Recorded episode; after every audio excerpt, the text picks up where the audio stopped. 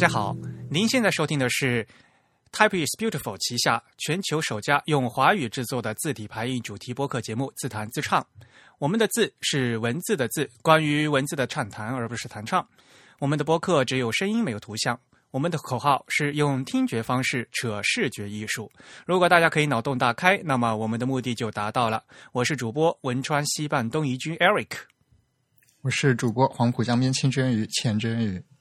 虽然在荔枝 FM 和网易云音乐上面也可以收到我听我们的节目，但是还是强烈的推荐大家使用泛用型的播客客户端来收听自弹自唱。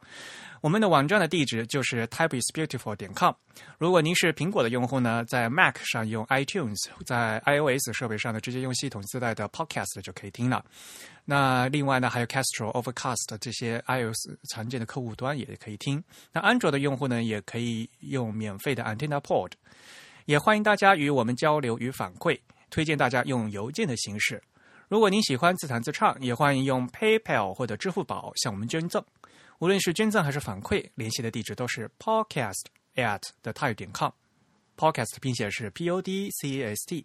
The Type 的拼写是 T H E T Y P E，现在进行捐赠，还可以参加我们定期的幸运听众的抽奖活动，获得两位主播和嘉宾为大家准备的精美奖品。奖品呢，包括字体的相关书籍、海报和各种的周边产品。今天呢，是我们的第四十七期节目，非常荣幸的，我们在这个虚拟的演播室里呢，又请来了另外一位嘉宾。那下面呢，我们请这位嘉宾来自己做一个自我介绍。呃，大家好，我是殷永会，我是一个呃独立的半职业化的字体设计人。我设计过呃浙江民间书刻体，然后还有现在的吉普书体。好，欢迎永会来参加我们的节目，终于把你请过来了。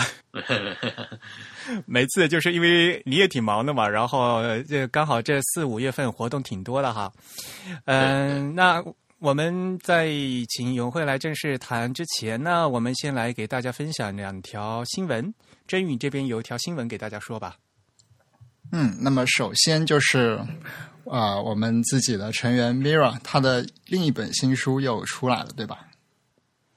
这本新书的名字叫。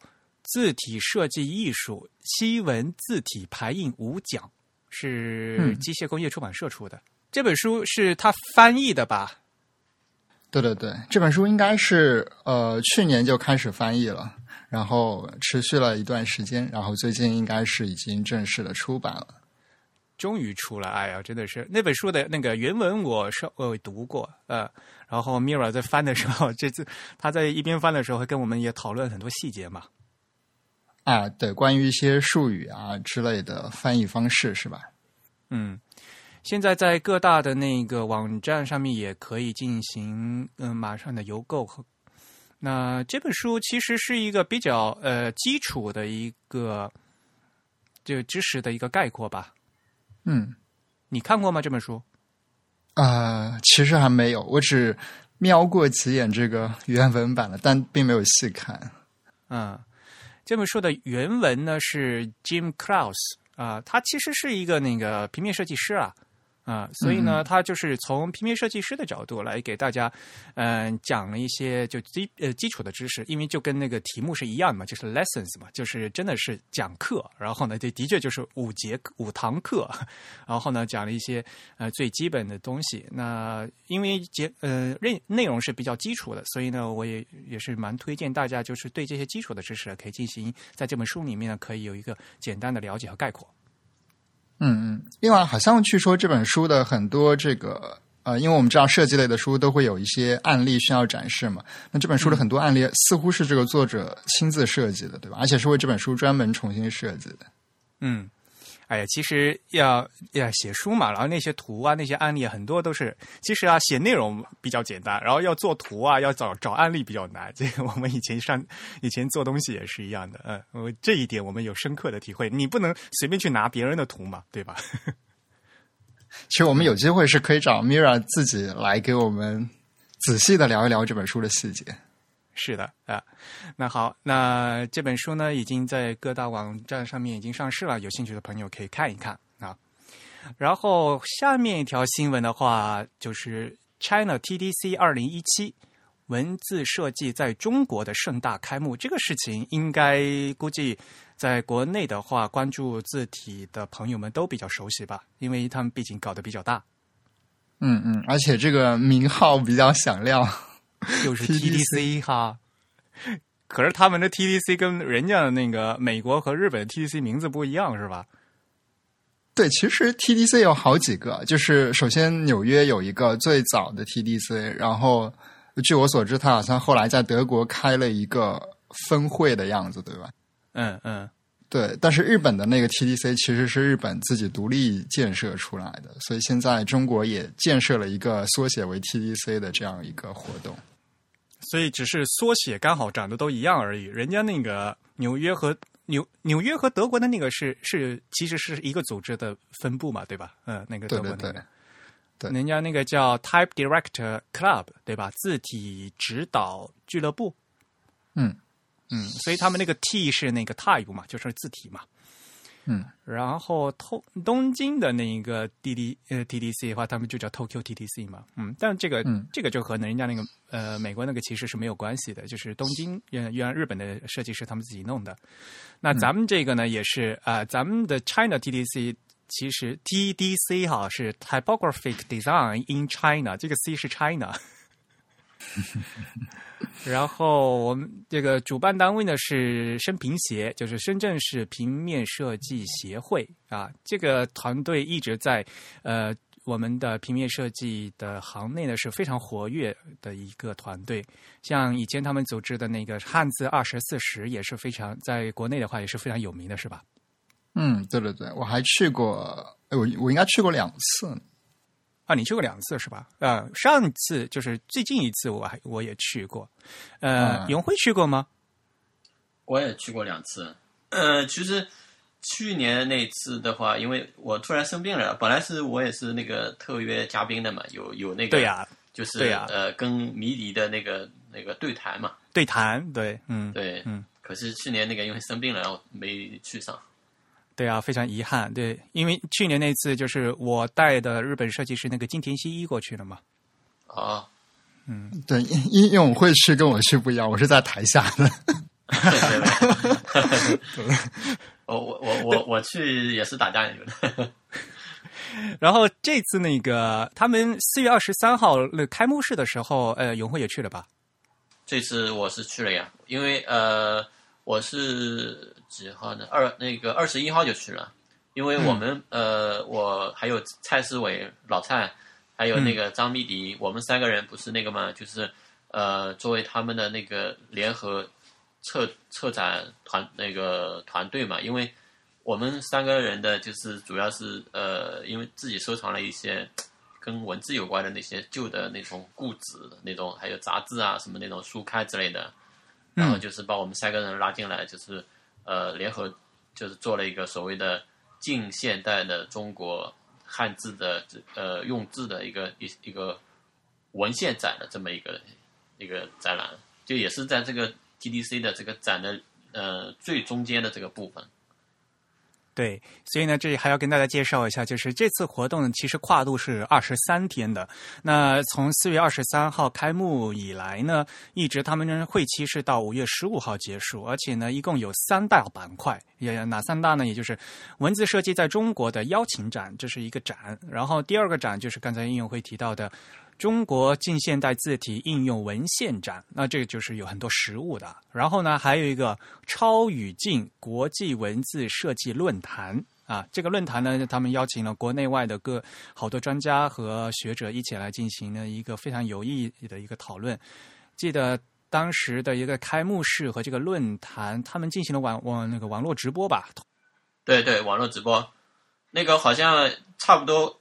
呃，大概一百一百五十万人了，当那个当时在对啊，在听的那个那个听众，嗯，好厉害啊！就是一百五十万，我估计他们 直播的时时候，那个服务器的压力好大呀，这么多人一起同时在在线看的话，嗯，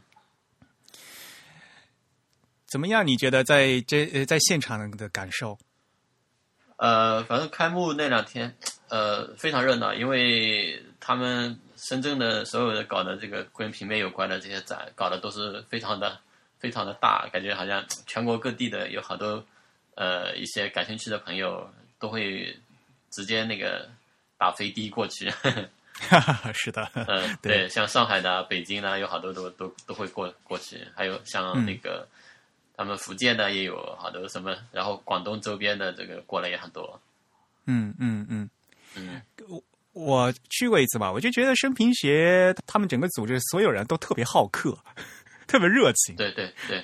然后像有本来说哈同行嘛，大家在一起哈，所以大家大大家都一起来，呃，特别特别的热情。所以呢，他们有这种号召力，能能叫到这么多人，我觉得这也是他们的一个优势在。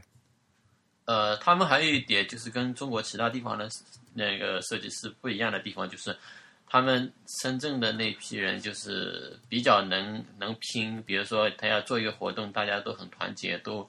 都会去拼尽全力去支持，去那个，去想尽办法。比如说赞助不够啊，想尽办法去拉赞助。比如说，呃，比如说什么什么这个问题或者那个问题，他们都会想想各种办法去解决它。就不像我们其他地方，比如说你像上海啊、北京啊，好多设计师就搞不起这样的活动。就是大家可能可能这种平常思想的观念啊，可能各方面都不一样吧，整个环境可不一样吧。感觉在深圳特区的话，大家的思维都很活跃，你不觉得？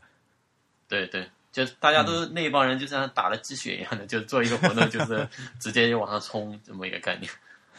他们从头到尾就是策划时间好快呀，就是突然对我感觉好像就突然就决定了。呃，因为像感觉好像这么大一个项目的话，至少得提前准备，提前一年或半大半年准备。他们不是的，好像就就非常快的就决定了，就要办，就就就就直接就开始做了。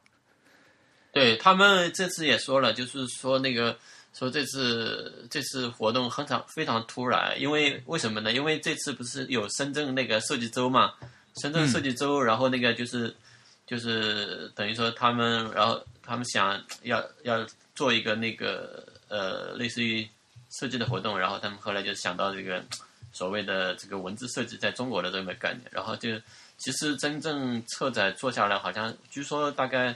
呃，一个月多吧，好像才，所以对呀，很多东西都非常那个，非常的赶，非常那个。但是我觉得后来做完之后，整体效果还是不错的，因为毕竟深圳的那帮人做事的效率还是挺高的，深圳速度。对啊，最最羡慕就是他们这个效率的确是非常高，嗯，当然就是整个他们团队的协作，因为因为比较熟练了嘛，之前他们也做过好几期这样的大型活动嘛，所以大家互相协调啊，这也做的比较熟练了，我觉得，嗯，对对，嗯，呃，他们接下来下个下个月开始又要开始办那个了，就是 GDC 那个那个幺七的那个活动了，所以他们说。如果每年都这么搞的话，这个会很累，特别累。因为两个活动都连得太近了，这样子的话，因为现在又增加了一个所谓的 TDC 嘛。嗯。但是 GDC 原来他们是双年展嘛，就是两年一届嘛。嗯，因为他们现在也还没有完全定下来，到底要搞两年还是搞那个？三年的这个这么一个没有那个 G 呃 GDC 他们搞了好多届嘛，就是那个平面设计在中国嘛，就原来那个。那个是两年好像是。那个是两年是定下来的，所以这次 TDC 搞完以后再再看吧，就是。对 TDC 可能哎，他们深圳设计周好像是每年都搞的吧，我估计好像是，估计他们可能可能明年可能有可能还还要再再搞吧。嗯，哎，那他们是不是等于就把这个汉字二十四十就提升到这个 TDC 就融呃组整合进去了呀？以后就不搞汉字二十四十了是吧？不知道。呃，这个我也不知道。这个因为今年反正现在暂时目前还还没有这个汉字二十四十嘛。嗯，这次的活动，这次活动只有那个就是你前面介绍的，就是有个嘉宾那个那个论坛嘛。论坛，嗯，对。行，呃，其实，在这个节目播出的时候，我们这期节目是五月十六号播出嘛，就刚好这个整个展期已经结束了。估计呢，其实如果有兴趣的朋友，很多人就已经去看了。那到时候呢，我们可以在嗯有机会呢和大家在一起来聊一聊哈。因为这其实像宝斌啊，他们其实嗯在微博还有各种各样的社交网络上面也提出了各种像针对最近的这个文字热啊，就各种各样的一种讨论嘛，对吧？我觉得呃有这样的一个平台让大家来进行这样讨论，本身就是一个非常好的事情。对，嗯，呃，因为毕竟中国这个这么多已经好几年下来的这个所谓的文字字体的这个这所谓的字体热嘛。对，然后但是真正就是呃能做点实际的事情的，好像并不是很多，所以他们也是借着这个机会，然后借着这个深圳设计周，然后所以搞了所谓的第一届这个这个 TDC 的这么一个活动。嗯嗯，反嗯反正我觉得这呃能。举办这样一个新的平台，让大家就是对字体进行更更深的关注，这是一个很好的事情。对对，毕竟毕竟从从无到有，我觉得呃，应该也是一个非常了不起的一个创新的那个嘛，这么一个展览嘛。然后他们自己给自己定位呢，叫号称全球第四个 TDC。对，反正 TDC 看起来的名字是一样的。对 对。啊，话说回来，其实我们自己 Type is Beautiful，呃，十周年这个活动已经放出去了，相信呢，很多朋友呢，在这个呃社交网络上面已经看到了哈。我们 Type is Beautiful 一不小心也就十周年了，那十周年庆的沙龙呢，会在五月二十七号晚上啊，在上海。呃，我们的报名方式那天好像是。放出了一些票，结果一个小时就全部卖卖光了，所以非常不好意思。我们的那个定的那个场地非常有限，所以呢，呃，有很多嘉宾会一起来，那么也还有更多的一些我们的读者、我们的听众呢，嗯，会带和大家一起来见面。那最珍贵的是，我们这次因为我们主编 Rex 平时是在伦敦嘛。那还有像我们网站的技术技术指导 CTO 吴涛同学，他也一原来在德国嘛。那这次呢，还有我在东京，我们的大家都会过去，所以呢，还应该是比较热闹的。也非常期待在上海呢和大家见面。那其实说实话，在最近国内的字体热这一方面来讲的话，我们 TIB 只是比较低调的，一直都在做。这些我们自己的一些研究和储备的工作，呃，我们也希望，就像我自己呢，在前段时间微博上面写的，说真正的设计师啊，都会知道字体的重要性，那也知道呢，字体排印的深度和广度啊，不是几个热潮就可以随意的掀起和盖过的。那我们就觉得，就说不不是说这这段时间又热了，大家突然关关注了，过几天又凉了啊，又又又就就扔掉了啊，因为字体设计它是其实是平面设计中。那字体排印其实是整个平面设计中非常关键的一个重要的因素嘛。好，那我们赶快来把节目呢转到今天的正题。我们今天难得请到啊应永会过来，我们肯定是要对他进行一个很好的采访的，因为最近呢，呃，关于你的消息很多。哎，永辉，你前段时间刚去了一趟台北是吧？台北是进行一个宣传对吧？对，因为呃，我的那个字体那个脊骨在那个台湾那个呃预购嘛，嗯嗯，在台北的预购呢是可以享受非常大的折扣，所以我赶快自己也订了一份，是吧？哈，非常感谢。这个在我们大陆这边的话，什么是呃购买渠道是怎么样的呢？呃，国内的话，其实还是通过我我我自己个人的那个淘宝，哦。嗯，好，因为他们呃台湾那边的价格，因为是跟他们那边商量，然后他们根据他们自己市场定的，所以他们那边会比较便宜。嗯，像国内的话，我我是根据像方正啊、汉仪啊，还有包括造字工坊他们那些，就是我看了一下他们的这个呃价格定位，然后我就给给自己定的一个一个价格，反正就是呃国内的价格是八千，就是永久这样子一个价格。哦，好的。我们一开始上来说价格，好像 觉得很奇怪，大家是要跟大家先介绍一下哈，这到底是一个什么书啊，什么字体？对，我觉得其实在这个说说具体的字体之前，我们应该先让大家更多的了解一下应永会的。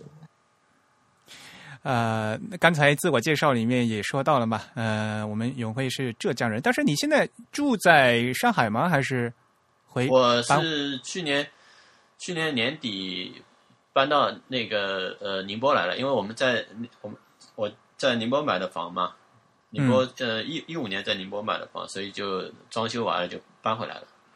啊，对我上次见到你的时候，你还说嘛，就说要搬家嘛，要不然在上海其实也也挺麻烦，交通啊各种各样的，对吧？嗯，对，因为上海上海这个，然后租租房嘛，现在也越来越贵，嗯，然后还不如搬回来，搬回来这边也相对比较轻松，嗯嗯，然后离上海也近，嗯嗯，对，也也比较方便。那你现在的时间分配是怎么样的呢？呃，其实做字的话还不算是你的主要的一个工作内容。呃，其实这两年应该跟做字相关的周边的这些东西，其实呃应该是越来越多吧。反正就是呃平面可能相对来说反而那个稍微少了一点。等于说，可能是呃，就是好多好多人通过字体，然后了解我，就是好多人会找我做一些跟字相关的，比如说那个呃字体的那个标啊，或什么之类的，所以就就就这类的这种活会相对比较多一些些。然后呃，还有一些今年今年也给一个客户，就是呃，就是做一套那个商业字体嘛，然后今年可能会比较忙嘛，然后再加上。呃，台北的那个呃预购嘛，预购预购是那个字体是到十一月哎十一月底十二月初那个出货嘛，嗯，对他们是十二月一号就要让大家可以下载的，嗯，对对对对，所以会比较那个嘛，比较比较忙今年，千万不要跳票哦。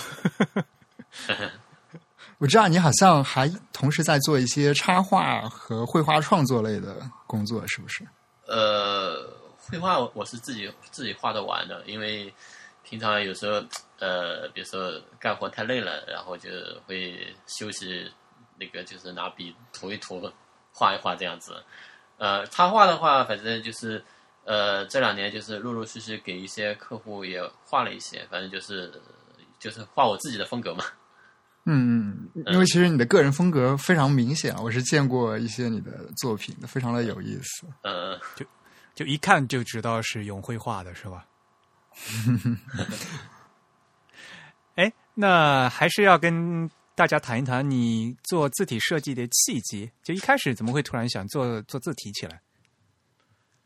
呃，其实应该是，反正也也差不多。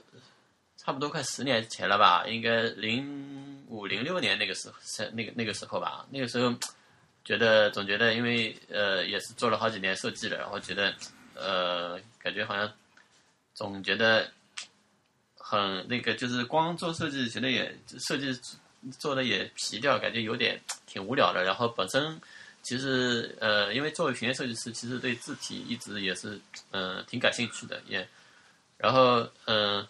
刚好大概是零五年吧，好像那个金田新一他们那个新喜堂，好像出了出了那几款，就是那个仿中国古籍的那种字体嘛。嗯，然后我当时一看，哎，我觉得我是我是不是我也能能做一些这种这方面的这种工作？因为当时国内其实呃，像方正太一他们都还没有，从来没有想过要就是呃，就是比如说参考啊或者模仿古籍的这种感觉来。呃，进行字体创作嘛，然后等于说是受他的启发，然后我就开始开始自己研究琢磨怎么怎么做字。大概真正开始做汉字的话，是从零七年开始吧。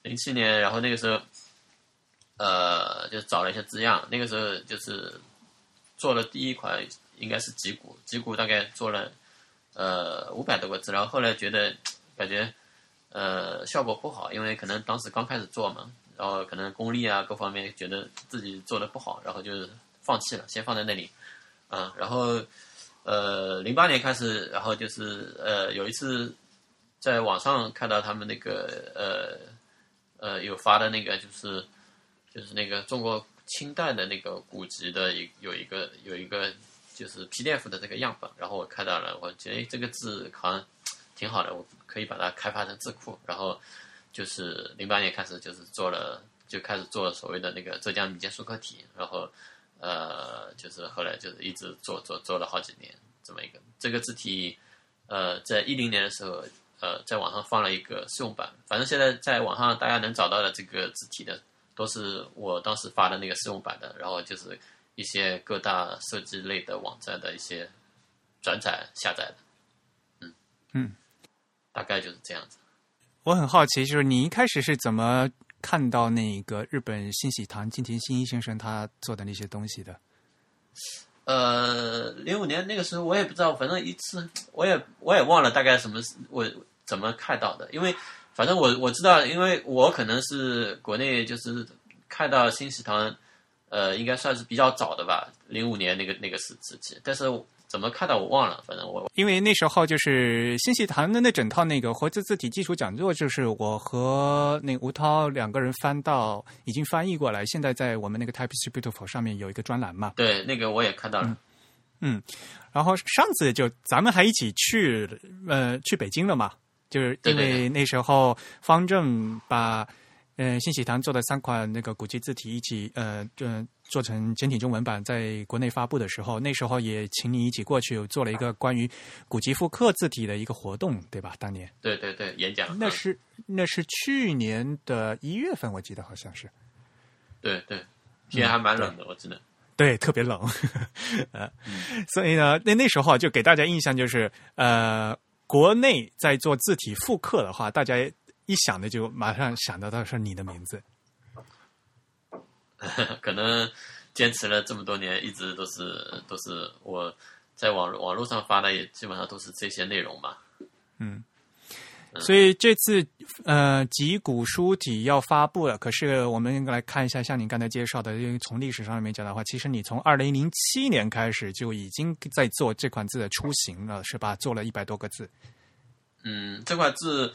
呃，零七年那个那那稿等于说是后来就是又不用了，就扔掉了。然后，呃，后来那个就是现在现在做的这个稿，应该是从呃一三年开始重新做的，就是做到现在。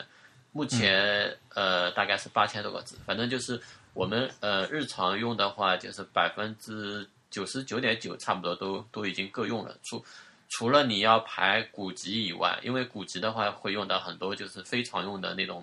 非常汉用的那种那种字那种，嗯嗯，就是你要常用的话，就是日常正常用的话，一般百分之九十九点九都没有问题。因为你这次是呃完全做的是繁体的字形是吗？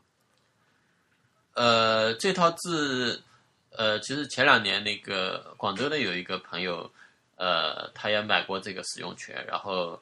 他当时那个就是做一个活动嘛，然后但是他提出当时提出说要是要用简体嘛，然后后来就是帮他大概大概做了几百个简体，但是那个简体我是就是单独分成另外一个版本版本那个版本现在暂时暂时还没有进行，因为我想先把繁体做完再说。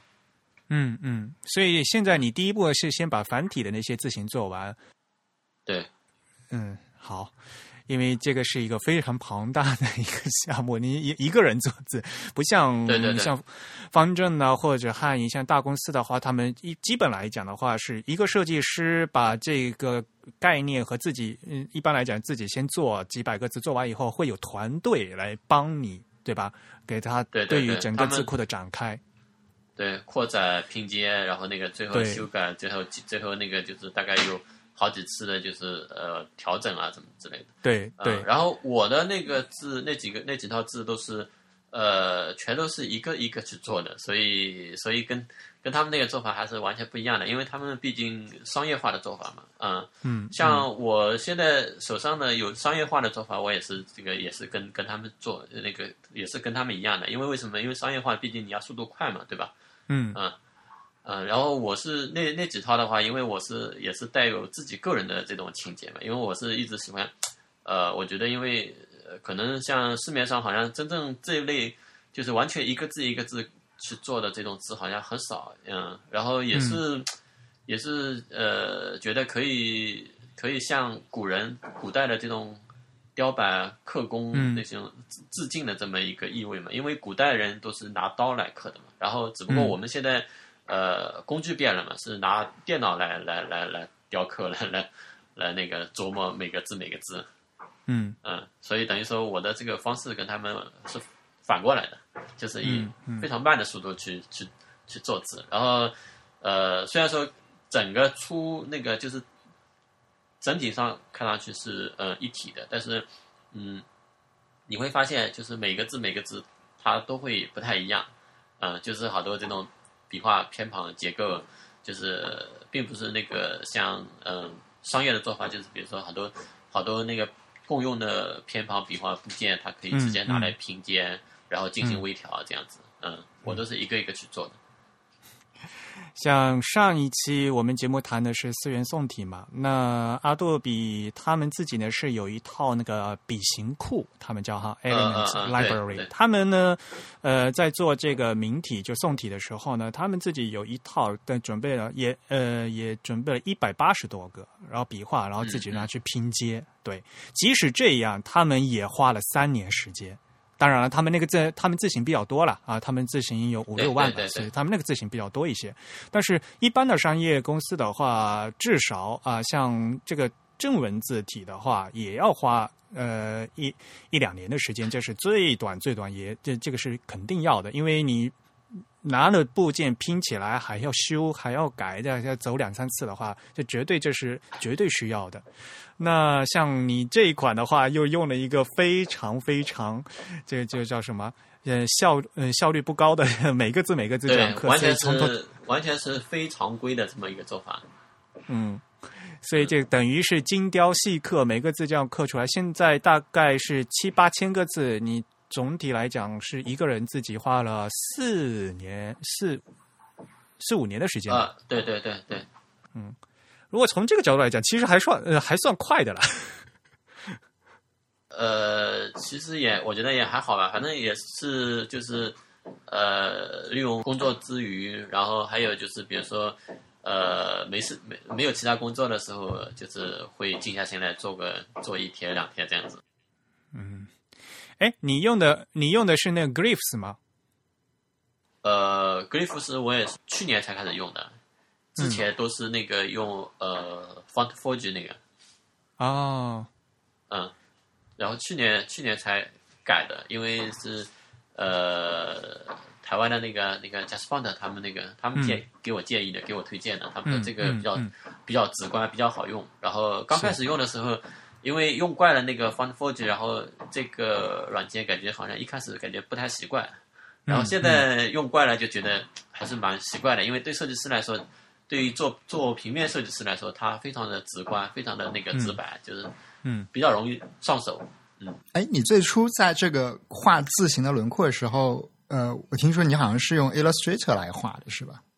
对我，我我这几套都是拿那个呃 Illustrator 那个去画的，因为呃，因为那个软件的画轮廓的这个感觉手感跟跟那个 Illustrator 还是不太一样，因为我毕竟用了这么多年的 Illustrator，所以 Illustrator 用的比较熟练了。嗯，是的，是的，是的。因为 Illustrator 我们知道，其实它对这个呃曲线锚点的分布是这个精度可以说是无限精细的。那么常规的这个字体设计软件呢，它对这个锚点的精度分布是有限。你会发现锚点不能随心所欲的拖到你想去的那个位置。对对对，因为呃那个那个那个字体的软件它。它你你放到很大的时候，你会发现它是由一个一个格子组成的，那个格它对它是并不能并不能非常非常细的那个，然后你你靠过靠过去，可能有些有些节点有些曲曲线还是要微调的，就是嗯是的，嗯是的。没有，因为它那格子的话，其实是你要预先设置的嘛。呃，因为大家默默认就是一千一千乘一千了嘛，所以你就不可能无限的再细到细到里面呃不是我我我不是指的那个字面框，我是说那个就是你你你那个就它那个字经面框就是你放大放大放大之后，然后那个它不是那个嘛，都是你的所有的节点，它都都是在一个固定的格子里面，很都是细的那个有很很多很多细小的格子组成的，就是相当于那个呃那种方格的那个那个稿纸。嗯对，因为其实字体设计里面有一个叫 UPM 的概念 UPM 就是所谓的每一个 EM 单位上面有多少个这个单位的点可以用。那么以前像做一些比较。以前在在那个电脑存储空间比较小的时候，我们可能会选二百五十六这样的数字。那么现在可能大家会选一千，有的会选一千零二十四，甚至有的设计师他会在设计的阶段呢把这个数字调得非常的高，然后在这个导出的阶段再把这个数字压回来。嗯，因为那个它设置的越高，它可能好像对呃字的这个曲线啊，可能各方面可能更加那个吧，更加好吧，相对来说。对，它能让曲线更加的平滑，然后让设计师对这个锚点的控制更加的精细。但是同时呢，它会大量的增加这个呃数据量，然后可能渲染的效率也会变低。对对。好，嗯，我们一下子说到的那个锚点的细节了，我们现在退回来，呃，先来讲讲，哎，跟大家介绍一下为什么把这款字的名字叫做脊骨书体。呃，这款字体。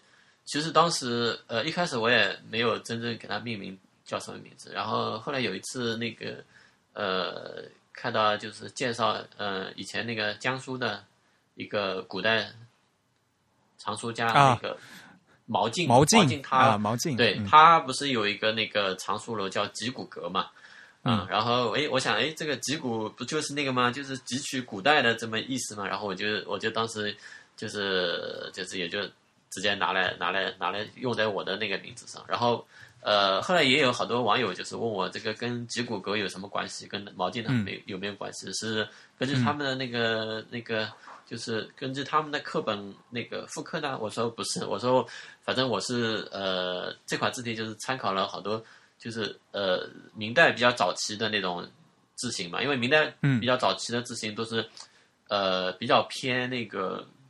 瘦长的比较比较清秀嘛，不像后来清代的清代字形都比较偏那个偏偏正方的这么一个这么一个感觉。嗯，然后明代那个早期字形还有一个特点就是，呃，它虽然说已经非常的匠体化、工匠化，就不像以前最早的那个，比如说宋体字、宋代课本，还是还是更多的感觉像有点像那个楷体。然后到了明代就完全就是更加的那个。更加的造型化了，对造型化。为了因为为了为了要刻的方便、刻的快速嘛，所以就是慢慢慢就也变成这样子。但是明代的那个字形，它还还是保留了好多一些呃，类似于像那种书法的这种这种特点，比如说呃撇啊、捺啊，有些有些地方这种感觉还是那个挺挺有书法的这种感觉，就不像后来到了清代以后，就是越来越越就是呃格式化了，就变成那种，然后就是。到了近代就更加的那个就是固定了，就就大家嗯理所当然就是认为宋体或者明体就是这样子的这么一个造型，嗯，所以当时因为参考了好多呃明代的这种这种刻本造型，所以就是我想这个呃用这个脊骨这个名字比较恰当嘛，因为就是汲取古代的这种精华嘛，嗯，然后这么一个字形。所以这个字体的名字完全就是取它字面的意思，是吧？就是汲取古代的，对。对，因为当时也是刚好看到那个吉古格的，哎，我觉得这个名字挺好的，我就把它拿来用。呃呃，你和毛巾想的都一样，这个起的名字 对吧？啊，毛毛巾这个吉古阁这名字起的好啊，就是，但是呃，的确呃，跟大家一定要再说清楚，就是吉古阁他自己是。当时有很多课本，对吧？毛巾他自己，因为他家藏图书有八万多册嘛，然后他自己就一生一直都在致力于刻书嘛。嗯，他后来不是也翻刻了好多书吗？那对对对，所以有的确是有很多就是所谓的在古籍里面哈，有这个呃吉古格本。那吉古格本里面的的那个字呢，和我们嗯这次我们应用会做的这个吉古格呢是没有直接关系的，对吧？对对，嗯，好，行，这是跟 是要跟大家要跟人家解释一下，要不然的话，有些人会会 一马看到这个名字，马上联想到吉古哥，然后拿拿拿着吉古哥的课本一看，哎，你这又说你是复刻的嘛？结果拿过来一看呢，啊，哎，还感觉还不对，嗯，其实跟那个没有没有太直接的关系，对吧？对对对，因为呃，我我这两套那个字体，比如说像吉古，还有那个浙江民民间书刻体，嗯，其实。呃，尤其像那个脊骨，脊骨因为反正参考的这个造型比较多，所以呃，可能对字体或者字形比较了解的那些人，他们可能会呃，哎，发现这个里面有一些，比如说同样的呃那个部件或什么那个笔画，在在在在其他的就是呃有有有共用部件的这种字形上，哎，为什么这个字跟那个字这个造型有点不一样呢？其实完全是我是完全按照个人喜好那个随机呃。选择的，就是我比如说，哎，我觉得这个这种造型挺好看的，我就把它拿来拿来用，这样子。嗯哦，所以其实脊骨书体它的这个蓝本并不是来自同一个课本，而是来自各种不同的课本的，对吧？对对对。然后呃，还有一些，比如说有一些，比如说我们近现代那个清代以后或者民国出现的好多这种好好多字的这种，以前在在古籍当中肯定是没有的。然后这种这类字都是要重新。呃，重重新就是画一个，大概画一个草稿，然后再再那个再自己自己做，因为做的时间多了，就是很多这种这种感觉的这种字形，反正就是非常容易那个，就是就是一做就是这种感觉，反正就是等于说是呃，完全就是那个嘛，做的熟练了，嗯，对，我觉得殷永辉已经已经化身成为一个古代的这个客匠。呃，但是 就已经将这个字的精神吸纳进来了，而且其实你的这个造字的方式也非常的古典化。但是我我这套字，我我其实跟古籍当中那跟古代的那种做法还有一些不一样的地方，就是比如说，呃，我的那个，比如说像横画，横的部分中间的那个那那段是呃都是统一的，都是做成直的，都是统一的，包括那个那个它的宽度也是统一的，然后。比如说像竖画，竖画的话，像中间的部分，呃，它也是直的。但是竖画我是会根据那个，比如说，呃，字的这个笔画的这个多或者少，然后进行微调。所以这个，呃，竖的这个部分中中间的这个，虽然说都是也是做成处理成直的，但是就是宽度可能会不一样。啊，嗯嗯，我们书法上面如果讲竖的话，不是有什么悬针竖和垂入竖嘛？不是有有造型上的区别嘛？然后，嗯嗯，对，然后你这款字体的话，就是因为你用的不是同样的一个笔形去照套每个字嘛，所以呢，你每每每个字的每个数的的其实呢都有一些微妙的不一样。然后呢，在对这个在一个字的。造型的一个部位和和笔画的避让上面呢，都会有考量，所以我觉得就啊，做的好好精细啊。但是如果那个，其实从个人角度来说，其实也还是有很多很多不足的地方的。反正就是因为，反正做字这个东西，呃，可能做的人那个，就是每个人都会觉得，呃，这个好多东西。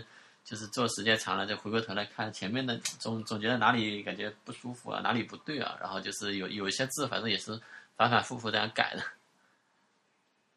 对，我知道你是一个对对自己作品非常挑剔的人，因为你经常就是做了很多字，然后觉得他们不好了，会把他们一起都扔掉，重新做。我觉得这个勇气是非常令人敬畏的。呃，然后也有一些有一些字。然后可能是被我废弃掉了，但是可能过一段时间回过头来看，哎，觉得以前这个这个做的其实也挺好的，然后可能也有可能会会又重新拿来用，也有可能，嗯，做印刷字体经常会这样，就是做呃做一百个，然后做到第一百个的时候，然后回头看第一个的时候，觉得哎这是走样了，又又回来再重新再倒一遍，对对，那在。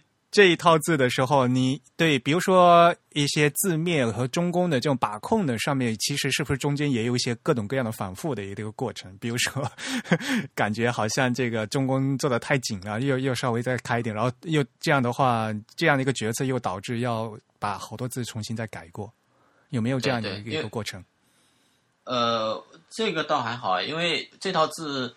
这套字我一开始我是把它做的就是非常满的，就是反正百分之九十八左右的这个基本上都撑满的，反正就是尤其像字面是吧？像你刚对对，尤其是像撇的这部分，撇的这部分反正差不多就是基本上百分之九十九左右的，因为这个以前在古代刻工当中，他们那个这个撇都是非常夸张的，所以我也是尽量那个能能让它夸张一些。嗯嗯。其实有很多人就是有对那个字面框有误解，就是讲说好像我因为首先自身框你肯定是拖不出去的吧？然后设的这个字面框啊，其实像这个撇捺的那个尖端，其实是可以超出去一些些的。这个要看具体，也要看具体的字的这个造型。有些人就感觉好像说你画出来一个字面框，字字面那个，然后其实一定要在框里面。对，这其实是一个那个迷思啦，这其实不对，因为字面框本身，因为在现在的电脑字体里面，其实是一个虚的框嘛，看不见的嘛，它顶多是一个参考线而已。对，所以我其实我我现在在做，其实我也不画这个里面的这个这个字面的这个所谓的这个框，我就是就大概这个也是凭感觉嘛。嗯，嗯很关键，就是因为因为你已经有这个感觉了，所以呢，你不画这个参考线是可以的。但是有些人就是觉得，呃，就是要画参考线嘛，然后感觉呃不画字面框的话，会觉得这个字面做的大大小小的嘛，嗯，所以呢，就感对对，每每个人做法不一样嘛，那肯肯肯定的就是你你的这个对整个字面的把控已经是有熟练到一定程度了嘛，那就嗯。呃，然后这套字我也做了好多，就是呃，做了一些那个所谓的一体字嘛。因为以前古代，古代其实好多就是工匠呃刻字啊，或者大家那个平常日常都能写字啊，经常会用到一些呃一体字嘛。所以我我也收了一些一体字。嗯嗯嗯。所以呢，其实你你虽然讲这个，比如说现在。你放到 Just Font 里面，他们说这套字十二月一号发布的时候是七千五百个字符嘛？但是你真正他们是按照按照现在的这个这个量先先写上去的。但是你实际做的字形就 Glyph 的话，其实做了好多，对吧？对，他是呃，他们他们他们是这样计算的，他们就是按照大五码的标准来那个计算，就是嗯，里面有一些一体字的部分，他们并不做计算。啊，对啊，因为这从字符上面来讲的话，他们是码位嘛，对吧？一个码位一个字嘛，嗯，那你刚才说的这个一体字的话，就变成在一个码位里面要装好多个字形嘛。你对于你来讲，你做要做好多个嘛。对对，嗯，所以其实你这次你做的话，其实像做呃一体字，大概做了多少数量上来说？一体字，反正我也没估算，大概嗯，反正呃，至少大概呃。五六百应该有吧？哦，那就是说，呃，放在那个额外的码位，呃，就是同一个码位上面放的一体字，你额外又多做了五六百个，是吧？对，呃，他们一体制，反正基本上百分之九十的一体制都是有有自己的单独的那个马位嘛。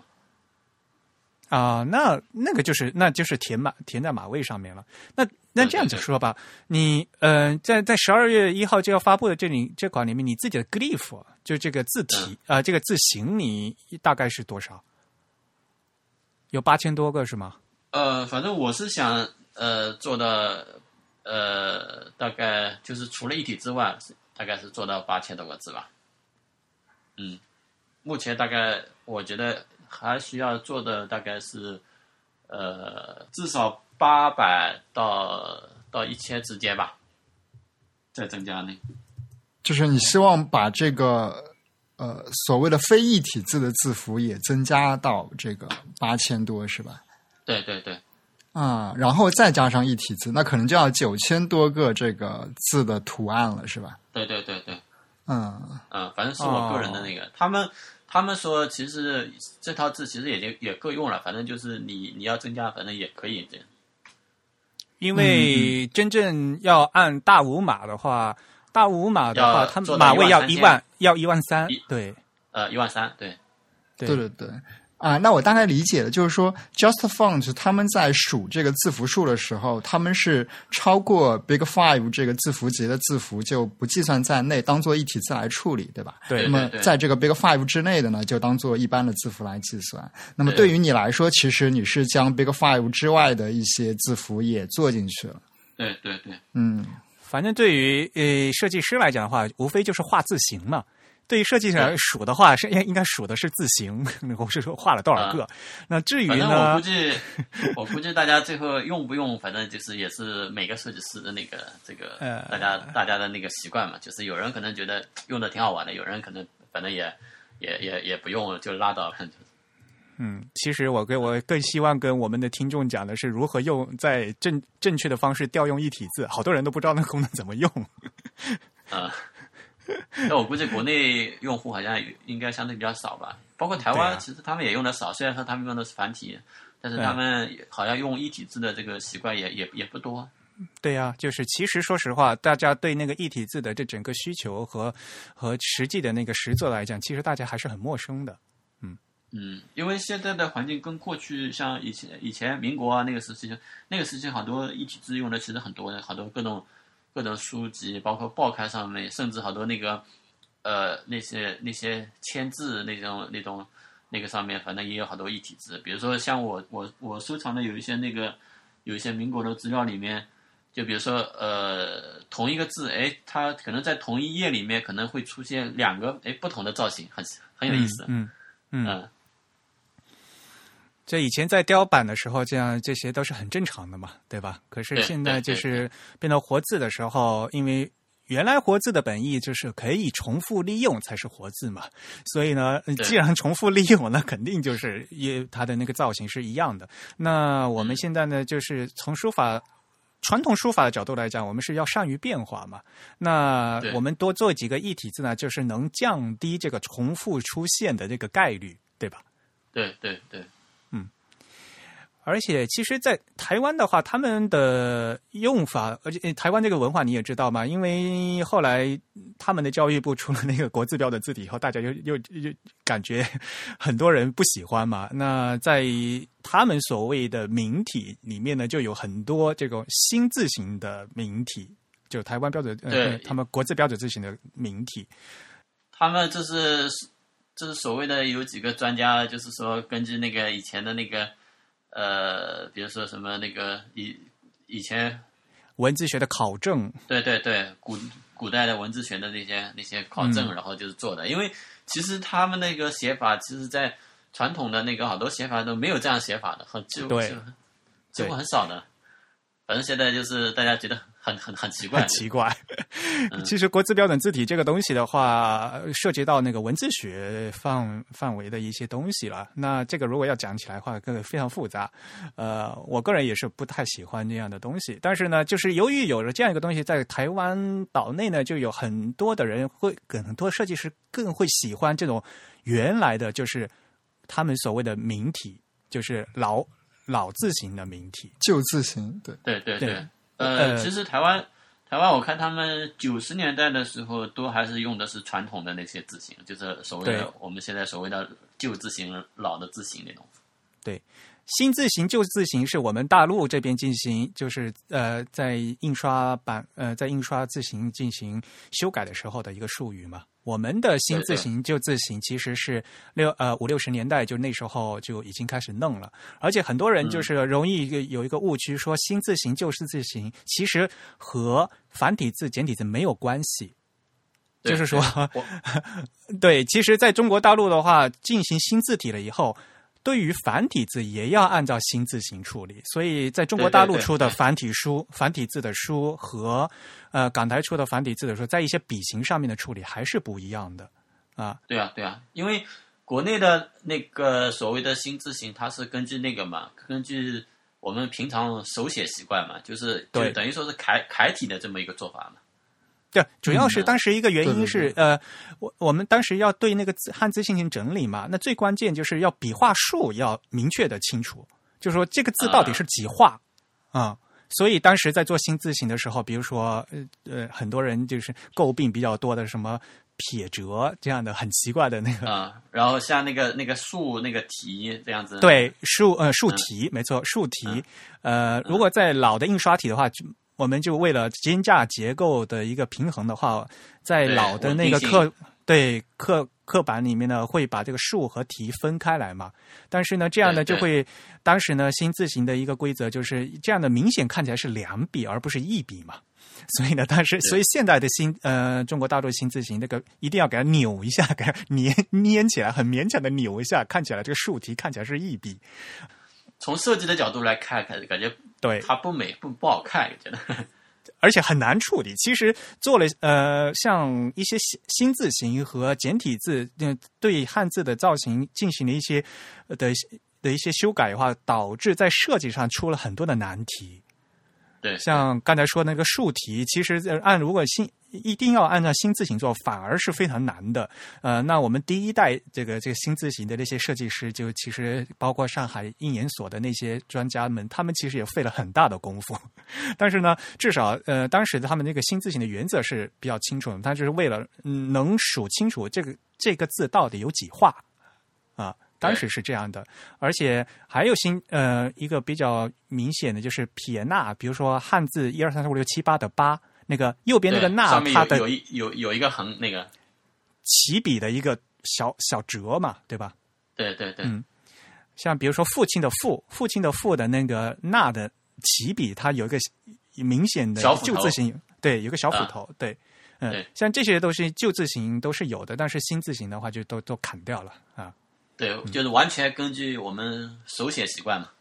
对，对于如果对于一般朋友对新字新字形旧字形不熟悉的话，随便大家可以去拿一本那个新华字典或者那个什么现代汉语词典啊。那在在那个部首简字表的前面，肯定有一张叫新旧字形对照表。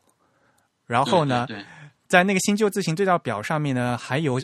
还有一个圈儿啊，就是写原来这个新字形是几画，呃，旧字形是几画，新字形是几画。它的呃最重要的目的就是把这个笔画数给搞清楚。所以呢，呃，对，刚好我们这次是我们的几股字体是完全做的是旧字形嘛，所以呢，我就借这个机会跟大家介绍一下这个新旧字形的一个差异。嗯，因为古在古代刻工当中，其实那个时期。呃，其实他们可能刻工有时候为了刻的方便吧，所以他会跟那跟跟我们平常手写的这种字形的造型感觉不太一样，就是为了有有时候可能为了呃比较那个，就是让它更加饱满或者平衡这样子，嗯，所以就会就会这样子的处理上面吧。嗯，为了刻工方便，一个典型的例子就是雨字头，下雨的雨，雨字头的里面。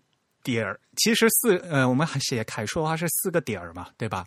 对。但是呢，在就是我们现在宋体字的话，就是四四横嘛，其实那看起来是横。对对对对对，横画，嗯嗯，因为为了刻的方便嘛。对对，其实就是刻横肯定要比刻斜点要方便嘛。嗯，对啊。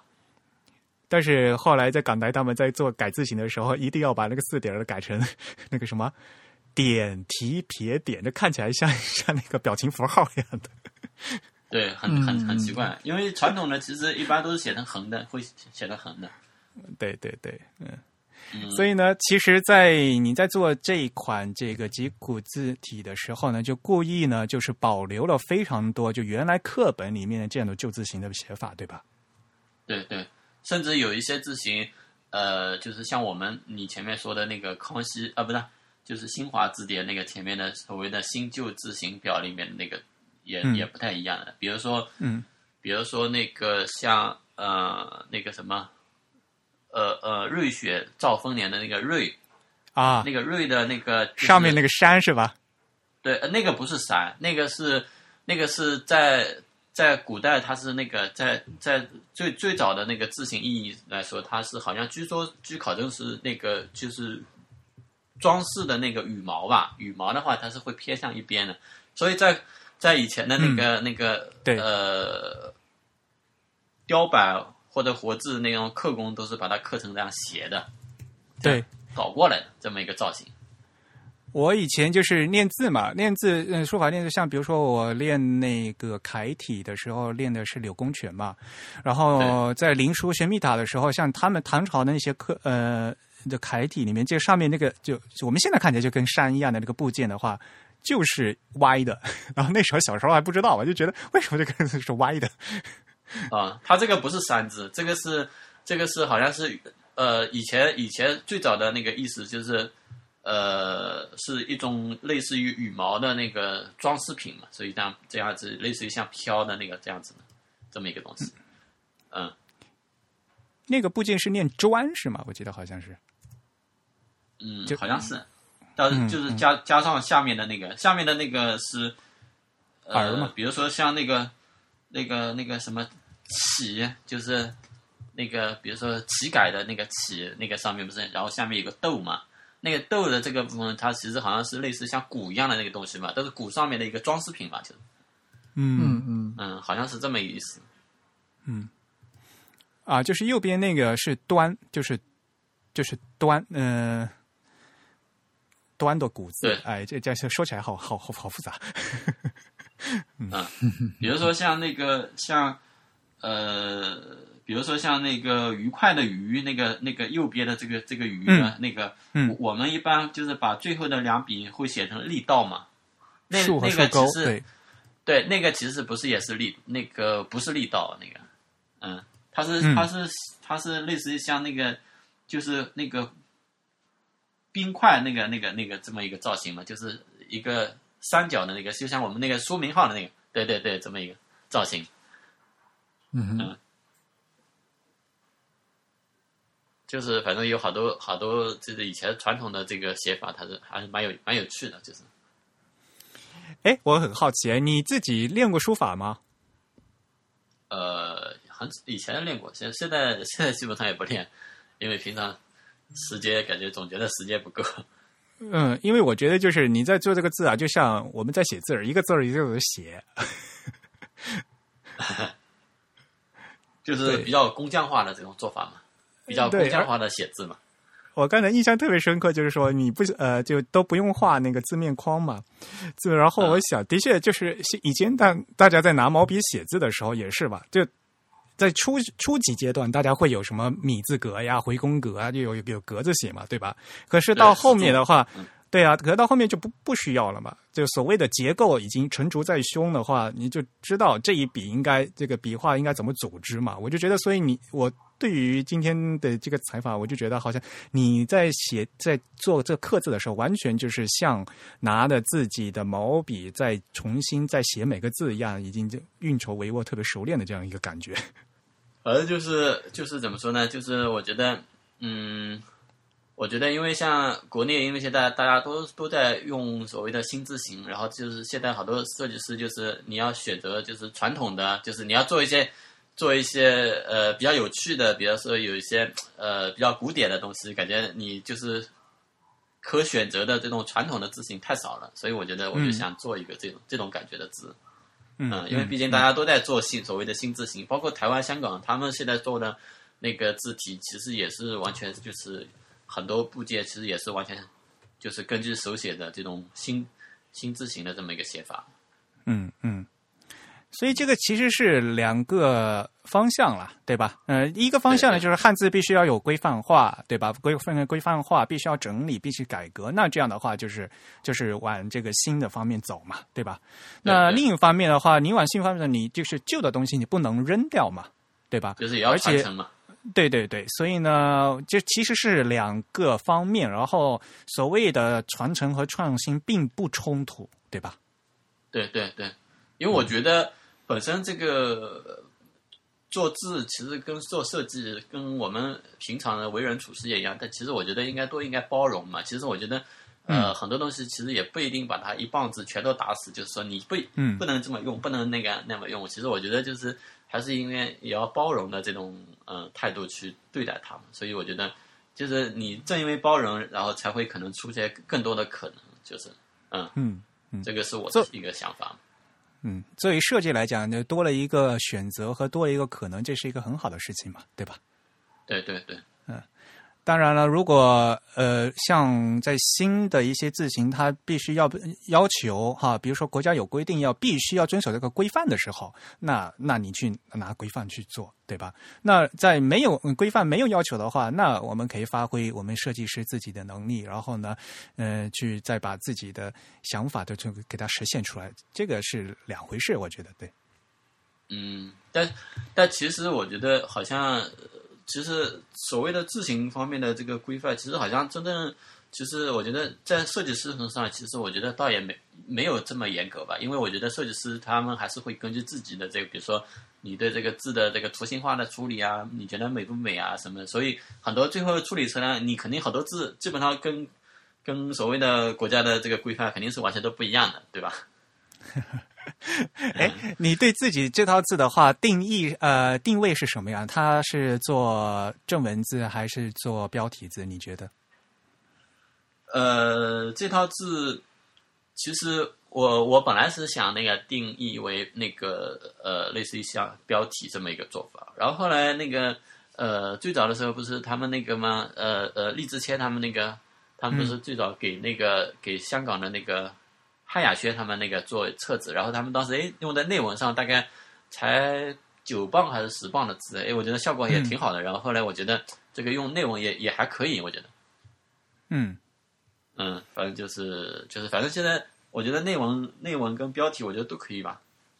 好，嗯，然后事实上，你这个字的来源本来也就是一个正文字嘛，对吧？对对对，嗯嗯。所以当时呃，作为内文的话，在就是在小字号的表现哈，就整体来讲的话，嗯，对，比如说呃重心啊这些个把控的话，是有没有什么特殊的嗯注意的地方？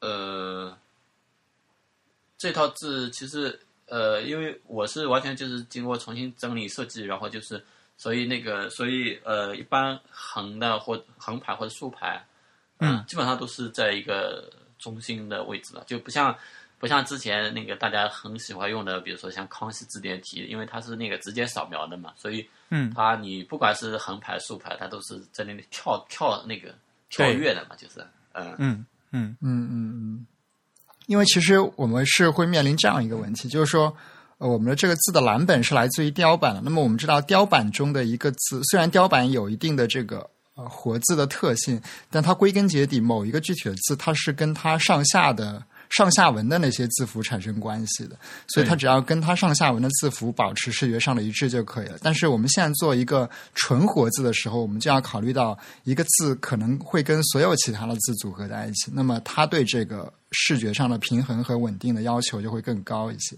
嗯，所以，所以我我在做的过程当中，反正基本上每个字每个字，我就尽量让它在那个一个这个它的字面框的，比如说居中的位置，然后有些。比如说像撇捺有些该夸张的地方，可能可能会夸张一些。嗯嗯嗯。整体来讲的话，因为这是偏旧字形嘛，所以整体来讲这块字的中宫还是收的很紧的。然后，嗯，相对来说，对，嗯，中宫收的很紧，但是呢，因为撇捺这些长得很开，所以呢，这反而字面呢还是撑的比较大的。嗯嗯，对对，嗯，就所以整个字显瘦。对，稍微感觉写的有点瘦，嗯，就不像我原先最早做的那个对江民间书刻体比较比较正方嘛。嗯嗯，这款字很瘦，然后呢，整体感觉就是重心还是蛮高的，其实是符合就是我们就对传统汉字的这样一个审美的一个感觉的，就是呃重心要高一些，然后呢要稍微舒展一些，嗯嗯，我我也曾经试着。把我的那个这套字也做了做了做了一些，就是根据这个造型，更做了一些呃黑体的造型。哎，我觉得这效果也蛮有蛮有趣的，就跟我们现在大家所认识的这种黑体的感觉完全不一样。哎，好啊，呃，有没有什么样张拿过来给给大家看一下？到时候，呃，那个其实我以前就是给客户就是做一些呃，就是比如说治标的一些提案。我我我我会把把这个这个脊骨的这个这个字体，就是根据这个结架结构，然后做成那种同样的骨感觉，同样的骨架，然后呢，呃，因为黑体无论是黑体、宋体、明体，反正就是字的肩架结构和骨架总是要一样的嘛。那如果在这样的话，你可以进行一个，比如说什么家族展开，比如说脊骨，但是我觉得这个时间太 太长了，这个。先这两年先把我的手手头活忙完，哎，这个倒是很很值得期待呀！就是因为现在现代黑体大家都是把它撑很大、很肥、很胖的嘛。那我觉得是时候就大家可以再有另外一种黑体，就是给再给它缩回来的嘛，对吧？这我觉得这个是一个很好的一个方向。嗯，而且而且这个这个黑体，这个可能在造型上也是属于。旧字形的这种造型，就像以前以前我收集的好多呃民民国的资料当中，好多那个好多那个黑体也都是就是传统的旧字形的这种造造型黑体，好像也是国内好像也没有这么一款黑体。嗯，很好啊，这这这这就是一个机会嘛。但是呢，我觉得很多的朋友还是会非常问一个问题：你会不会做简体字版？呃，简体字版，反正之前有有客户那个就是用，前面也说过，就是因为要用嘛，所以我大概也做过几百个字。但是呃，目前来说，我先把繁体做完，然后接下来再看吧。好啊，所以嗯可以啊，就我觉得你可以把这个作为一套整一整套家族嘛，就是有简体版、有繁体版、有旧字型版、新字型版都可以啊，然后 对吧？嗯，大家都可以那那让你做出来，让大家自己去用吧，对吧？我觉得这个对对于这整个这个字体市场来讲是一个非常好的一件事情。虽然这个做事做出来会非常麻烦，我只是说说而已啊，费费口舌。因为说的比较容易，对呀、做对呀、呢就就得花很多时间。对啊，呃，这这个明显就又要再花五六年时间才能做做出来的事情。对，诶，那你还会不会考虑，比如说在这个字体的粗细度，也就是所谓的这个字重方面进行扩展呢？嗯，目前来说暂时没有考虑。嗯嗯，因为其实真正来讲，这个比如说这这文字和标题字嘛，对吧？呃，这个粗细度的扩展的话，其实在概念上还需要一个把控，对吧？比如说，如果这款字要做成粗的，要做做成什么样子的粗，还是需要再仔细的考虑一下哈。对对对，然后我也我也呃曾经也考虑过，就是把呃这块字的，因为现在这块字的现在的所有的横画不是完全是横的吗？我想那个、嗯就是就是再做一个版本，就是呃横画有点微微那个向上那个倾斜的，就是有点类似于像新喜堂做的那个精灵的那个那个感觉、那嗯，就是有更多这个宋代课本的感觉。对对对对对。嗯嗯嗯，我曾经也也考虑过那个，就是想做一个这样的一个版本。嗯，但是精灵的横啊、的确是有有一点点斜，但是相对来讲还是比较微微的。嗯嗯嗯，对，微微的有点那个。对，这个把控非常难。其实你如果让去测的话，也就是那么量角气球量的话，可能就是那么两三度的问题而已。嗯对对，嗯。但是这么这么一变，这个这个字的感觉又又又不太一样了。对，整体的排版效果会不一样。对，嗯嗯，然后哎，其实你其实也做过楷体对吧？呃，楷体那个那个小楷，小楷现在呃目前是呃一千个字，他们他们那个台北那个 Just Fund 他们那边还说说什么时候赶紧把这个小楷拿来拿来他们那边那个那个预购，我说那个小楷这个时间可能会很久吧，因为呃小楷因为毕竟这种这种书法感比较强嘛，然后也是嗯。比较难把把控，所以那个我说做的比较慢。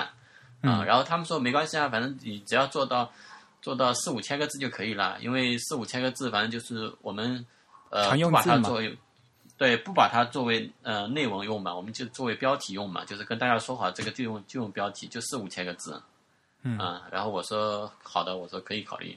那个小凯，小凯那个小凯呃，其实呃目前目前做的这个这个部分就是呃，比如说像一同一个字形，呃，会有大概两种或者三种或者甚至四种不同的呃造型的区别，就不是一体字的概念，就是就是它的那个造型的区别。比如说我们在用一个标题当中，比如说出现两个相同的，我可以那个选选另外一个造型啊、这个好像好像国内好像字体字体好像没有没有这么做的。嗯对，还非常的少。这个可能只有在那个日文和，呃当然西文字体已经很常见了，在日文字体可能也有人尝尝试这样做过。嗯，对，日文字体比有一些对，但是毕竟数量比较少嘛。对对，对对对，因为我觉得，因为我觉得这种字形啊，像书法类的这种字形，因为像古代其实他们写写这种书法的，其实比如说同一个字，它可能写到第二个，可能可能有点会有点不一样。比如说原先可能是那个勾的地方，它可能写写成写成折或者什么其他的其他造型的，嗯就是字还是还是一个字，嗯嗯嗯所以我也我也想就是加加入这种这种特性在里面。嗯嗯嗯对，其实我当时最初看到你这个亳州小楷时候是，呃，怎么说呢？就是非常惊讶的，就是因为这个亳州小楷给我的感觉就是很像那个元元代甚至是明代时候的书法家的那些呃书法作品，就是它整体上比较清秀，然后呃，以用我们以前说的一个方式，就是它比较像那种簪花格嘛，叫做。呃，管类似于管格体的这么一个东西嘛。呃，它比管格体要更更加的灵活一点，呃，因为但是它很多很多就是呃，里面我加了一点这种所谓的有点像那个行书或者草书的这种这种意味在里面。对对对对，嗯，对。然后我又知道，其实你是一个呃非常工匠化做字的这样一个人，就是你每一个字都会从头手工的单独来画，所以我比较好奇你是怎样在这些字体之间区分他们的风格，因为我们其实知道，一个传统的工匠其实他做出来的字。无论他再怎么变，他可能会有非常多的地方是非常相似。但是我看到你亳州小楷的时候，觉得他无论跟啊、这个最初你发布的这个浙江民间书刻体，以及现在我们看到几股书体，这个风格是差异非常大的。那你在具体做这个设计的时候，你会用一些什么样的方式来防止这些风格之间的相互交错吗？这个好像我从来没考虑过，我也没想过。反正我觉得我我做出来的就是我的，反正我也我也从来没考虑想过这么复杂，想过这么多，啊，所以你是完全凭天性来做这个设计的 感觉。但是楷书是楷书，宋体是宋体嘛，这不？呃，的确是不一样嘛，对吧？对对对对对，嗯，这个真宇你想那个太多了。那个楷书，他们还有好多有好多设计师朋友说说什么这个楷书什么时候做完，我们好让我们用呀。我说早了。嗯而且我记得凯叔，你呃，博州烧开，你当时好像做了好多个版本，然后又返工了好多次，我记得好像。呃，以前最早最早第一版的时候做了大概将近三千个字，然后后来觉得、呃好多就是做的总觉得不满意，然后后来又重新做了一版，做了一版也是做了一千个字左右吧，然后也是觉得呃还是要重新改，然后呃哎应该是应该也是就这两年吧，又又开始重新就是做了新的新的一稿，嗯，反正这一稿自己自己觉得还。还行，还还过得去。虽然说也有很多地方，呃，不是很很理想。大家听到没有？做了三千多个字，然后给它全部扔掉，重新开始做，这是需要多大的勇气啊！反正因为我觉得，呃，因为我觉得做字这个东西对我来说就是个自娱自乐的东西嘛。因为我觉得，呃，比如说，因为像现在这个社会这么呃浮躁，这么那个，所以我觉得做字可能能让我就是比较心平气和，就是安安静静的去去去那个，就让自己能静下心来去做的这么一个东西。所以我觉得，呃，这个东西。这个东西，反正嗯，觉得不满意，反正就随时扔了。我觉得也也没有什么好可惜的，因为我觉得至少它能让我的心态平静，能能这个这个是我能达到的一个呃自己想达到的一个这么一个理想嘛。这跟练书法人写字的这个感受很像。对呀、就所以我觉得，就你还是一个练书法的人，我是拿拿拿字体来练，拿鼠标后呃做书法的人。对对。哎，很好奇，就八卦一下，像很多人做字的时候哈、这做法案的时候，有有些人是有各各各样的习惯，比如说一定要一边一边做，然后一边喝喝喝茶或者怎么样。你有没有一些这平时在做的一些一些自己的一个习惯什么的？嗯，我有时候会听音乐，哦，你听什么样的音乐？反正听的很杂的，各种各样的是吧非？常杂，有 有时候有时候摇滚，有时候爵士，有时候是那个比如说蒙古的呼麦或者长调，有时候听的可能是新疆的那个新疆维吾尔的，比如说木卡姆啊，或者有时候可能会听那个那些中亚的，比如说嗯哈萨克斯坦啊什么那种，反正就是比较杂的。有时候可能会听听听非洲的，啊，原原来你听那个民族音乐比较多是吧？对对对，嗯，这是不是呃有时候会有灵感？不知道呀，不好说，不好说。反正就是 嗯。因为什么呢？呃，这次我看到说那个吉古字体配的那个西文部分呢，我觉得这这这个灵感是非常有意思。因为吉古西体的这个西文是来自于那个一六一三年德国的一本那个植物图鉴。那什么？对对，这叫是什么？《埃希斯特庭院植物志》这本那个图鉴里面的这个西文的字体重新给它，应该说什么复刻过来？这个是复刻的，嗯嗯嗯，这个我也是跟跟跟现代的这个做西文的不一样，也是每就是呃也是一个字一个字做的，等于说其实你仔细看每个字每个字也是长得就是很多地方长得不一样的，嗯，就是不是像很多那个比如说我们现在大概大家。会呃比较标准化的去做，比如说呃比如说好好多字，比如说像那个 C 啊或者 D 啊或者 O 啊，就是有一些地方共用的，可以那个就是感觉大概的感觉能可以可以大家可以共通的。但是我基本上也是一个一个一个去做的，一个完全就是凭感觉去调的自己。没有，首先之前我是想，你怎么你怎么会翻出这样一本那个植物图鉴呢？古籍那么多。我也是。我也是很偶然，哎，我就随便那个在在网上找的一个这个资料，因为我觉得这个这个反正也是，哎，也是大概也是跟中国明朝大概也是同一个时期吧，啊，然后就是直接拿来那个。呃，像 Just Found 他们在这次文宣里面也想嘛，他们叫什么？平行时空下的欧文，因为 这他们他们给写的。对啊，就是他们这个这个呃这个文选的也蛮好的，因为你这款这本西文的古籍都也也算不上古籍啊，是一六一三年的嘛，对吧？嗯，然后差不多也相当于中国明代嘛。对啊，就刚好是同时期的，同样的在嗯欧洲的他们的这样的一个呃，但是这本是活字对吧？呃，应该是活字吧？嗯，应该是活字。我估计应该是活字。嗯嗯。而且他们那个时期，基本上像比如说像阿拉伯数字，都是还是非常传统的，就是不在一条线上面的，不。嗯，就老式的，等高的。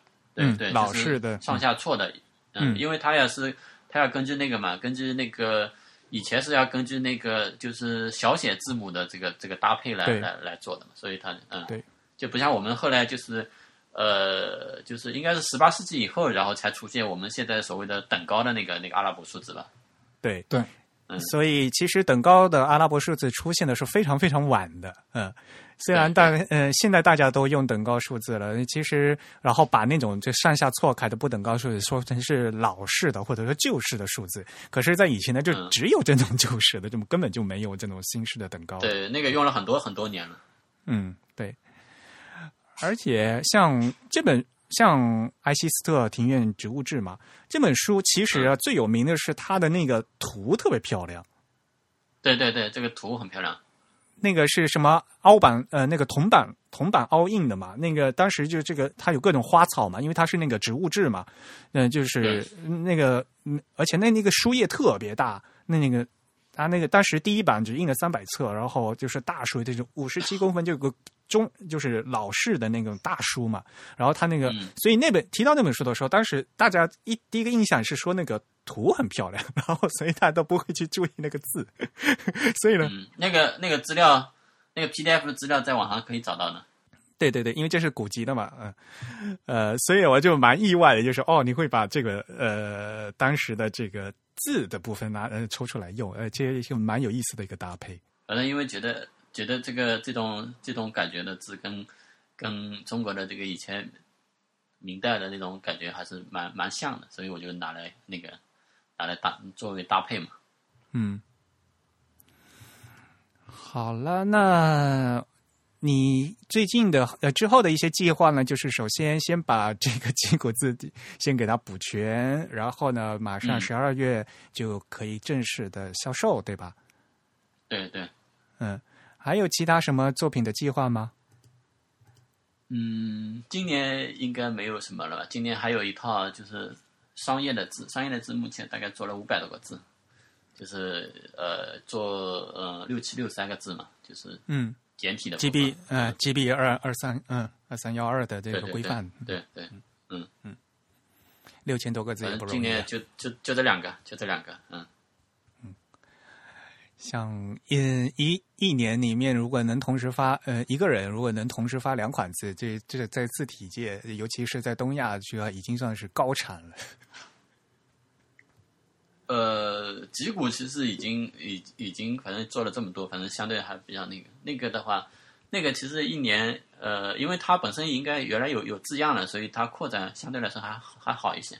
嗯嗯嗯，方正他们他们他们好像有好多字，现在好像也就是大概三个月三四个月，好像能能做做完一款，就是相对比较容易一些的那种字。嗯嗯。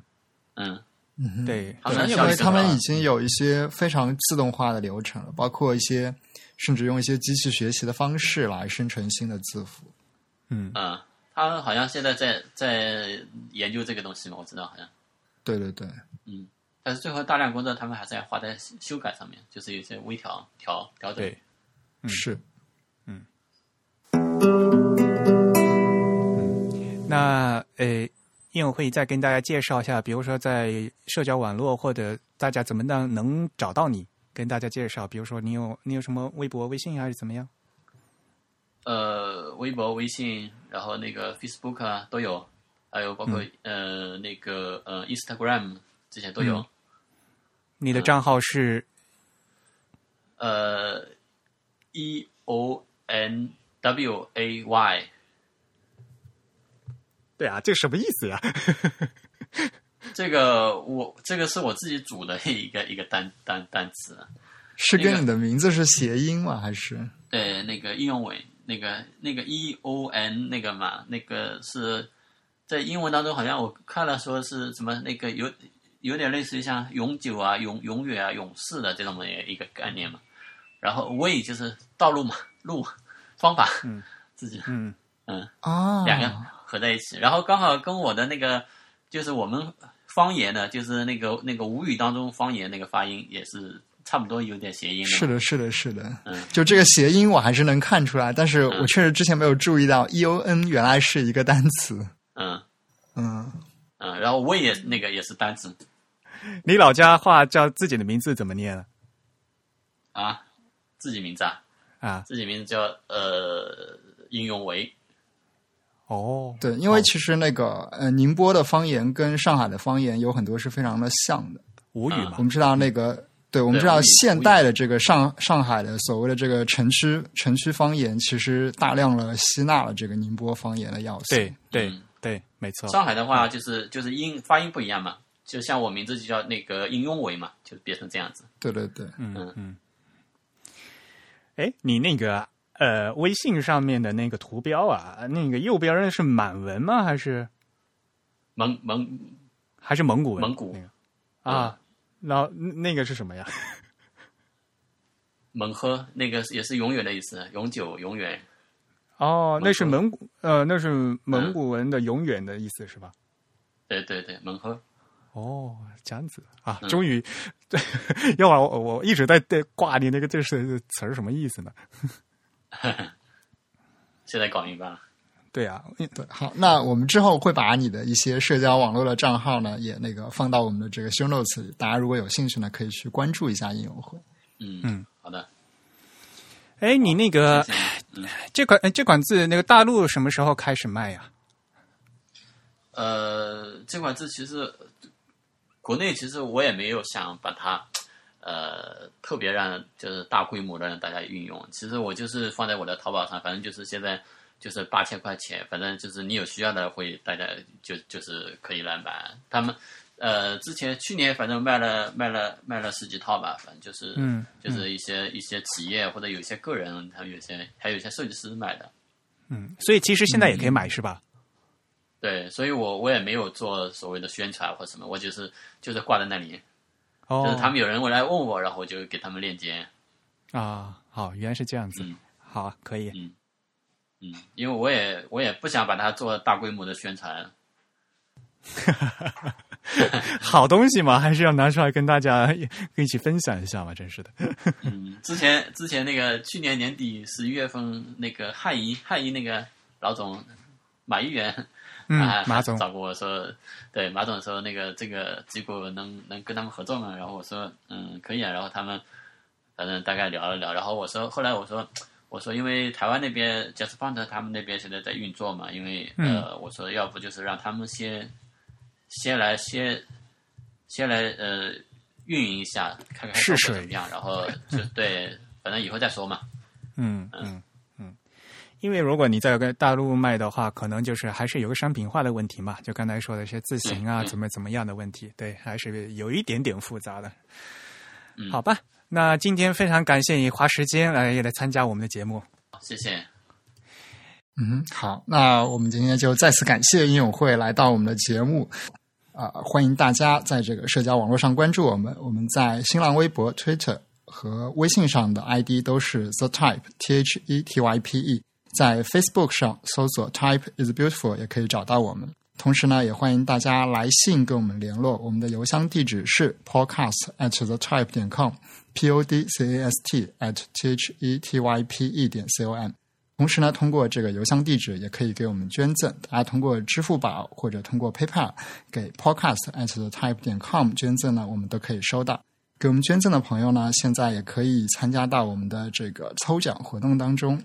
那么我们会给大家准备一些跟字体排印相关的小礼品，或者是一些我们自己相关的出版物。当然了，大家也可以在 Type is Beautiful。Dot com 上面阅读更多的内容，来并且呢关注更新。那我们今天也会继续抽奖吧。我们这次节目是二呃五月十六号播出，那么还是按照老计划，在五月我们截止到礼拜天五月二十一号的晚上二十三点五十九分，然后我们会继续抽出两位幸运观众。这次我们有什么奖品啊？啊？这次有什么奖品？我们奖品太多了，不知道发什么是吧？对。不过在这次那个抽奖之前，我们应该先公布一下之前的这个抽奖结果，对吧？啊，行，好，好。那我们首先就应该要揭晓一下第九轮的，也就是我们四个四个星期前的那一次抽奖的结果，对吧？啊，都是个都四个星期之前的了，我们这么久都没有公布的吗？对，应该说抽奖应该是两个多星期前抽的，但是我们那次的消息是四周前发布的。我们现在应该是每隔每隔一期发布一次。嗯，好的，对，好。那么第九期的，首先第九期的奖品是 Eric 从东京印刷博物馆带回来的两套杯垫。那么获奖的两位听众呢，一位是来自微信的，另一位是来自支付宝的。来自支付宝的这位听众 ID 叫洛克倾向，他应该已经收到我们的奖品了。好像他还在微博上展示了一下，是吗？他说他舍不得用，是吧？对对对。啊，对了，还还有个比较比较有意思的是，他开始还以为我们是诈骗信息。这年头获奖消息太多了，真的是，对对对，奖品都发不出去。对对，一般来说，那个如果大家不是直接在 PayPal 上给我们支付的，我们可能只能在微信或者是支付宝上通知到大家。确实有点看起来不是那么真实，所以如果后面的幸运听众。对这个消息有疑惑的话，可以直接写邮件来跟我们确认，那么我们都会一一跟你说明的。对，然后那个微信上的这位听众，这位听众的 ID 叫二百九十八元与独角仙，其中这个“元”字还是那个日文的那个 “n” 这个字，就日元的“ 元”。这位听众，我不知道他是不是在微信上取消关注了 TIB 的账号，所以我暂时还联络不到他。那么，如果这位听众听到了我们这期节目的话呢，可以直接写信到 podcast at the type 点 com 来跟我们联络。如果联络上你的话呢，我们会把这个奖品再补发给你。如果之后还是联络不到这位听众呢，我们会顺次将奖品发送给第三位有机会拿到这个奖品的听众。搞了半天，我们那个杯杯垫还没送出去是吧？另外一套。啊，对的，对的，这个杯垫其实还挺受欢迎的。我知道有一些听众是专门捐款来来抽这个杯垫，他们就问有哪儿有卖啊？我说有啊，那 那那个就是我跑到那个日本的印刷博物馆给大家买的呀。啊，说起来，那个东京的印刷博物馆，感觉他们的奖品都好高端啊。我不久前去了京都的汉字博物馆，感觉他们的纪念品商店什么都没有。嗨。把京都他们那个新开的嘛，所以哎，这个到时候把我们博博物志的那些主播来一起，大家一起来吐槽啊。你有去过吗？我还没去过啊。好，等等你去了，我们可以一起吐槽一下。你去过就行了呀。好吧。啊，呃，因为东京印刷博物馆他们有一个印刷之家嘛，就是像用用之前的节目也跟大家介绍过，就是自己可以印的。那他们也有自己有很多内呃内存的一些西文的活字和他们日本的活字嘛，所以他们会自己用他们自己内存的活字印一些纪念品，所以还是非常有意思的。嗯嗯。这次还有另外一种杯垫吧，是吧？我记得好像我买了两种。对，那这次给大家发另外一种那个绿的啊，可以啊，好啊，嗯，好，那我们这次九人就是抽两套杯垫，但是是另外一种那种杯垫，如果记得没错的话，上面印刷的应该是假名和汉字吧？对，我们之前发的那套是印刷的都是西文字母，嗯。嗯，看一下吧，如果大家那么喜欢的话，我到时候再去采购一些。对 对对。好的，这个没有关系。呃，大家对我们这么支持的话，我们也是要对呃听众朋友进行反馈嘛。你到时候拍一张照片给大家看一下，那些杯垫长什么样子？对，我还是会像上次那样拍一组照片，然后放到这个网上给大家看到这个杯垫的状态。嗯，正宇主播拍照片照的拍的很漂亮的啊，没有没有，我家光线不太好，所以每次照片拍出来都偏暗一点。没关系，你调一调。